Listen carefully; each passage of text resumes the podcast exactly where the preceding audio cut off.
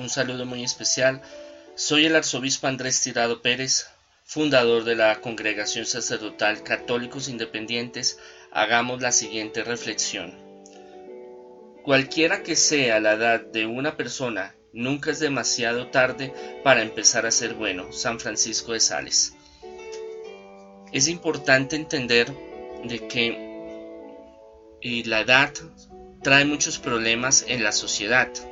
Entre más viejos, sobre todo en la colombiana, suramericana, es un problema pasar de los 30 años en la cuestión económica, laboral.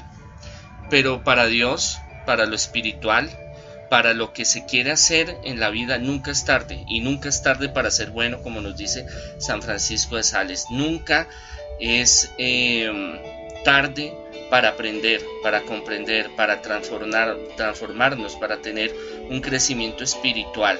Nunca es tarde para buscar la presencia de Dios. Nunca es tarde para reinventarnos. A veces creemos porque pasamos de los 30 a los 40, a los 50, viene una crisis, un momento difícil, puede ser sentimental, de salud, económico, familiar, y ya nos echamos a la pena y decimos no vamos a salir adelante, no vamos a triunfar, no vamos a tener éxito porque yo ya soy viejo. Y eso es una gran mentira. Eso es lo que la sociedad nos quiere eh, hacer creer y vivir, y es una realidad en cierto grado, porque para Dios no hay nada imposible, y por más difícil que esté la situación, no quiere decir que siempre vaya a estar así, ni que nosotros vayamos a estar así. Y para Dios no hay nada imposible, Dios todo lo crea y con nosotros vamos co-creando todo lo que está a nuestro alrededor.